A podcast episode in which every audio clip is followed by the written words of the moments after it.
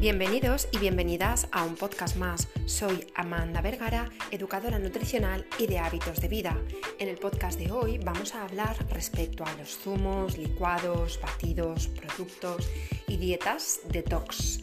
¿Preparados? ¿Preparadas? Empezamos. Los zumos, batidos, licuados y en general productos detox se esconden detrás de nombres específicos y atrayentes que te dejan ver el supuesto beneficio que tiene para la salud.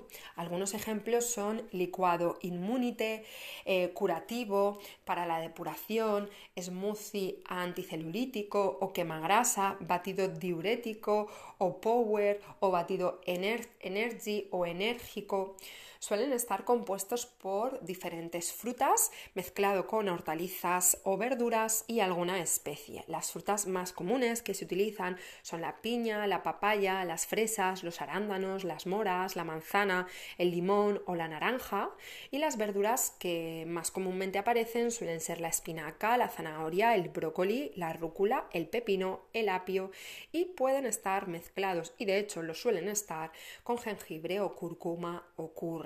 En un principio, aparentemente, es bastante saludable, ¿no? Es un vaso eh, en forma de, licuado, de batido o de zumo que contiene mucho aporte de vitaminas y minerales. Pero, ¿qué pasa con ellos? ¿Es saludable? ¿Es inocuo? ¿Es beneficioso para nuestra salud?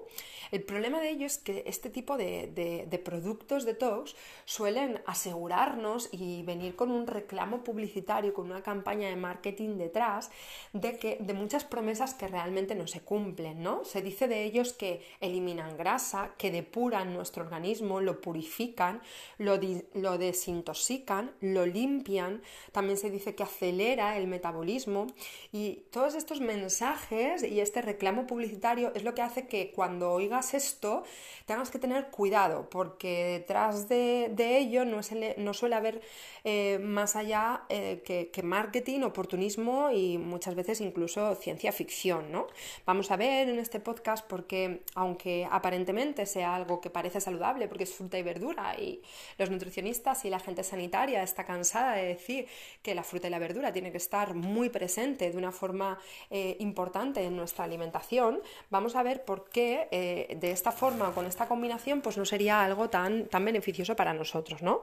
En primer lugar, tenemos que, tenemos que pensar y recordar que eh, para conseguir perder peso, como te prometen tomando este tipo de batidos, eh, necesitamos hacer un déficit energético. Y un déficit energético se consigue con el cómputo total día a día de los alimentos que, comemos. ¿no? Ningún alimento adelgaza por sí solo o engorda por sí solo. Por lo cual, no se puede decir que decir, pensar o sentir que este tipo de, producto, de batido o de zumo de licuado nos ayuden a adelgazar, ¿vale? De hecho, no adelgazan, se ha comprobado que incluso eh, ponen la zancadilla a la pérdida de peso. Esto es así porque no son saciantes, al contrario de lo que podemos pensar. Eh, ¿Qué sucede? Que al tomarlo bebido y no masticado, disminuye la sensación de saciedad y esto genera una nula adherencia a este tipo de batidos. Todo lo que nuestra mandíbula tenga que, moverse para masticar, va a saciar mucho más que algo que sea, que sea bebido. De ahí que, por ejemplo, se hace más eh, unas verduras cocinadas que un puré de verdura. No significa que el puré de verdura no haya que ingerirlo, pero que cuando nosotros masticamos la saciedad aumenta. Eh, ¿Qué sucede? Sucede, además de que no sirven para adelgazar y de que no son eh, un, un, producto, un alimento saciante, que nos estamos aportando a nuestro organismo mucha cantidad de azúcar de golpe, ¿no? Hay en algunos batidos que incluso nos llegamos a aportar 80-150 gramos de azúcar por batido. Esto es una barbaridad. Claro, porque a lo mejor un, ejemplo de batido, a lo mejor un ejemplo de batido puede ser 400 gramos de naranja, una manzana, un plátano, 500 gramos de espinacas, 200 gramos de pepino y 300 gramos de apio. Eh, ningún ser humano de forma natural eh, se come eh, cuatro naranjas, una, una, manzana, un plátano, todo eso de golpe, con medio kilo de espinacas y ¿qué pasa? Que cuando lo, hacemos triturado es como que entra bien, pero claro, la cantidad de azúcar que nos estamos metiendo pues es bárbara, ¿no? Y bueno, si nos lo tomamos en forma de batido, pues quieras o no, ahí pues estás metiendo todo el alimento en sí. Pero ¿qué sucede? Que cuando nos lo tomamos en forma de zumo o nos lo tomamos en forma de licuado, lo que pasa es que no estamos incluyendo fibra a este, a este, a este producto final. Al no incluir fibra, encima el azúcar pasa de forma mucho más rápida y le estamos quitando ese aporte beneficioso eh, que nos aporta la fruta y que nos aporta la verdura de fibra a nuestro organismo, ¿no? Entonces ni adelgazan ni sacian y encima nos está aportando muchísima cantidad de azúcar de golpe que no la tomaríamos si tomáramos la fruta o la verdura de forma separada. Aparte de ello, hay que recordar que la fruta y la verdura son súper sanas, tienen muchas vitaminas, minerales y fibra, y fibra si la tomamos entera y azúcar, pero tiene una deficiencia importante tanto en proteínas como en grasas, que son dos nutrientes esenciales que necesitamos incluir del medio, del medio externo. Entonces, eh, no sería un alimento o un producto a tomar que fuera em, muy rico a nivel nutritivo, sino que incluso generaría un déficit nutritivo. Y esto cuando se pasa a una dieta, porque hay muchas personas que hacen la dieta detox entre 4 y 10 días, incluso hay dietas que, que son más prolongadas, incluso duran un mes, de este tipo de batidos, ¿vale? De solo tomar este tipo de batidos. Un licuado por la mañana, un batido al mediodía y un zumo por la noche. ¿Qué sucede aquí? Pues sucede que sí, nos estamos aportando muchas vitaminas, muchos minerales, pero eh, y mucho azúcar, pero nada de proteína y nada de grasa, por lo cual no sería una alimentación o una dieta saludable a seguir a largo plazo, ¿no? Aparte, hay muchas empresas que venden ya estos batidos preparados a unos precios desorbitados. Hay planes de una semana de este tipo de batidos preparados, no voy a decir marcas, eh, para no dar ideas, malas ideas a las personas que me escuchen y que, se les ocurra ir a, este tipo de, productos, ¿no? Pero eh, existen planes de una semana con batidos preparados que te cuestan 40 euros al día mantener esto, ¿no? A, 8 euros el zumo, 280 euros a la semana, 1000 euros al, mes, ¿no? Por tomar ya este batido que está preparado y te lo venden como que está avalado por nutricionistas, productos 100% naturales, cogidos de la huerta. Bueno, te lo ponen muy, te lo ponen muy bonito, ¿no? Pero luego cuando conoces realmente lo que te estás tomando, lo que le estás haciendo a tu cuerpo, pues deja de sonar, deja de sonar tan, deja de sonar tan bien, ¿vale? Luego, a día de hoy, también eh, tenemos que saber que es la Autoridad Europea de Seguridad Alimentaria, conocida por las siglas EFSA, la que habla de la seguridad del consumo de, los, de los, alimentos en los humanos. ¿no? Y la EFSA lo que dice a día de hoy es que es un alimento de riesgo.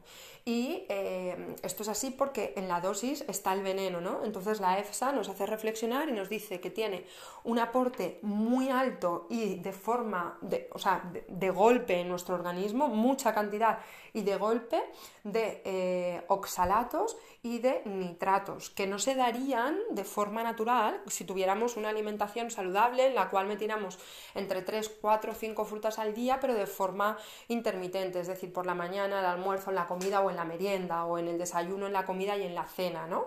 Entonces entra de golpe mucha cantidad de oxalatos, existe una relación con los oxalatos y eh, la aparición de cálculos renales y también muchos nitratos de golpe que son bastante dañinos para la salud. Aparte, la EFSA también nos dice que como la cantidad de azúcar que entra es tan grande y desde golpe hay una activación brutal de la hormona que controla eh, todo el tema del azúcar en el torrente sanguíneo, que es la insulina, y es una hormona anabolizante, es decir, activa la acumulación de grasa y pone al, al cuerpo un poco en estado de reserva, de acumular. Por lo cual, estas son las tres cosas un poco que dice la EFSA de estos alimentos y por los cuales no están recomendados, ¿no?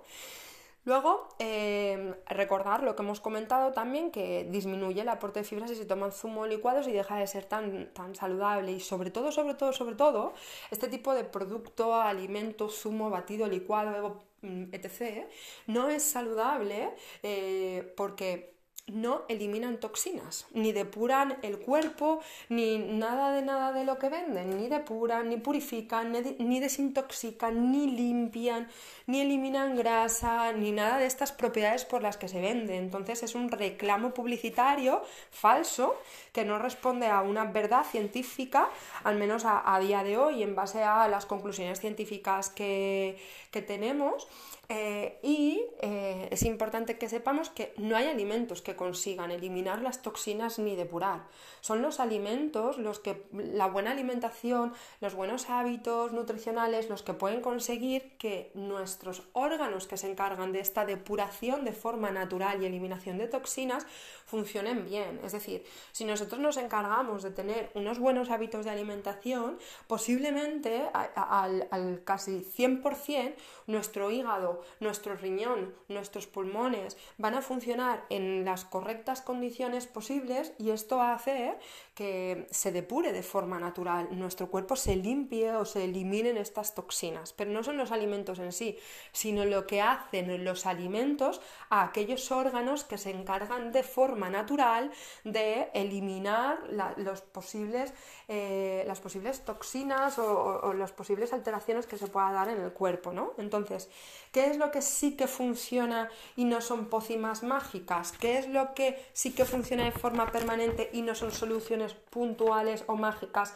a problemas más, más gordos o más grandes? Pues lo que sí que funciona es tener una alimentación saludable eh, y dentro de esta alimentación saludable, pues limitar la exposición a las toxinas, es decir, minimizar la ingesta de alcohol, minimizar la ingesta de medicamentos siempre que sea posible y minimizar la ingesta de procesados con azúcares con azúcares, aceites vegetales de mala calidad y otros tóxicos para nosotros.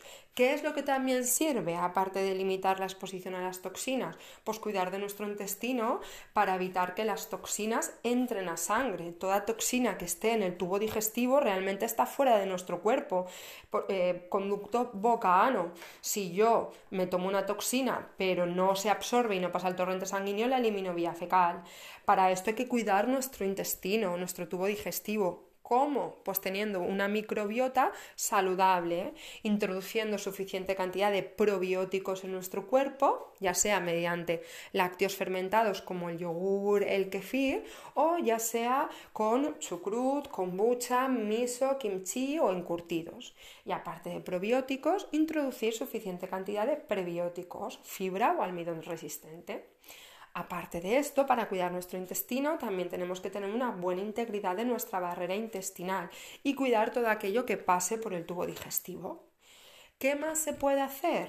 Eh, pues aparte de limitar la exposición a las toxinas y cuidar nuestro intestino, se puede también pensar en nuestros dos órganos favoritos para la depuración de nuestro organismo, que son el hígado y el riñón. ¿no? Hay que nutrir correctamente a estos dos órganos y em, en general incorporando fruta y verdura de una forma eh, equilibrada, saludable y repartida durante el día, pues esto es suficiente sin hacer mezclas de a tope poner un montón de cosas que luego van a tener esos daños adicionales como hemos comentado. En concreto, hay frutas y verduras que funcionan mejor para estos órganos, como por ejemplo introducir más alcachofa, brócoli, puerro, germinados, espárragos, pepino, ajo, manzana, limón, naranja, aguacate, también especias como el cilantro y la cúrcuma o incluso alguna infusión de cardio mariano para épocas después de exceso para ayudar un poquito al funcionamiento hepático, ¿no? Y los riñones, pues hidratándolos bien, haciendo un aporte correcto de agua, de infusiones y cuidándolos bien. Otros factores que también son beneficiosos es pues, comer sano con hábitos prolongados y hacer ejercicio físico que active el sudor. Hay que recordar que el sudor es una forma de termorregular nuestro cuerpo, pero al sudar se eliminan toxinas. Por eso hacer ejercicio físico para incidir en, el aumento de la sudoración e incluso sesiones de sauna post-excesos puede ser una buena, una buena idea, ¿no? Porque se sabe que tanto los riñones como el hígado, como eh, la piel con la sudoración, como a nivel pulmonar, son las cuatro formas que tiene el cuerpo eh, de forma más eh, predominante o preferida para eliminar esos tóxicos o esas sustancias dañinas para nosotros. Y luego cuidar también mucho los pulmones, cogiendo aire verde, intentando salir a la montaña para no estar tanto rodeado de respiración contaminada, no fumar ni estar en ambientes que se fumen. Hay muchas cosas que se pueden hacer que sí que funcionan y no son pócimas mágicas para hacer que nuestro cuerpo esté mejor cuidado y esté mejor atendido sin recurrir a este tipo de productos que de forma puntual tomar este tipo de zumos o este tipo de batidos, pues no es mala idea, pero de forma permanente o pensando que va a ser la solución mágica a compensar hábitos insanos, es ahí donde tenemos el mayor problema.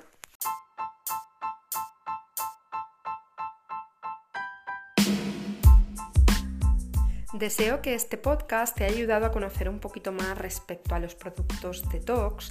Se agradece de ser así que lo compartas, hagas algún comentario o dejes un me gusta, un like. Nos vemos la semana que viene con nuevos episodios. Bienvenidos y bienvenidas a un podcast más. Soy Amanda Vergara, educadora nutricional y de estilo de vida. En el podcast de hoy vamos a hablar respecto a la pasta de legumbres. ¿Preparados? ¿Preparadas? Empezamos.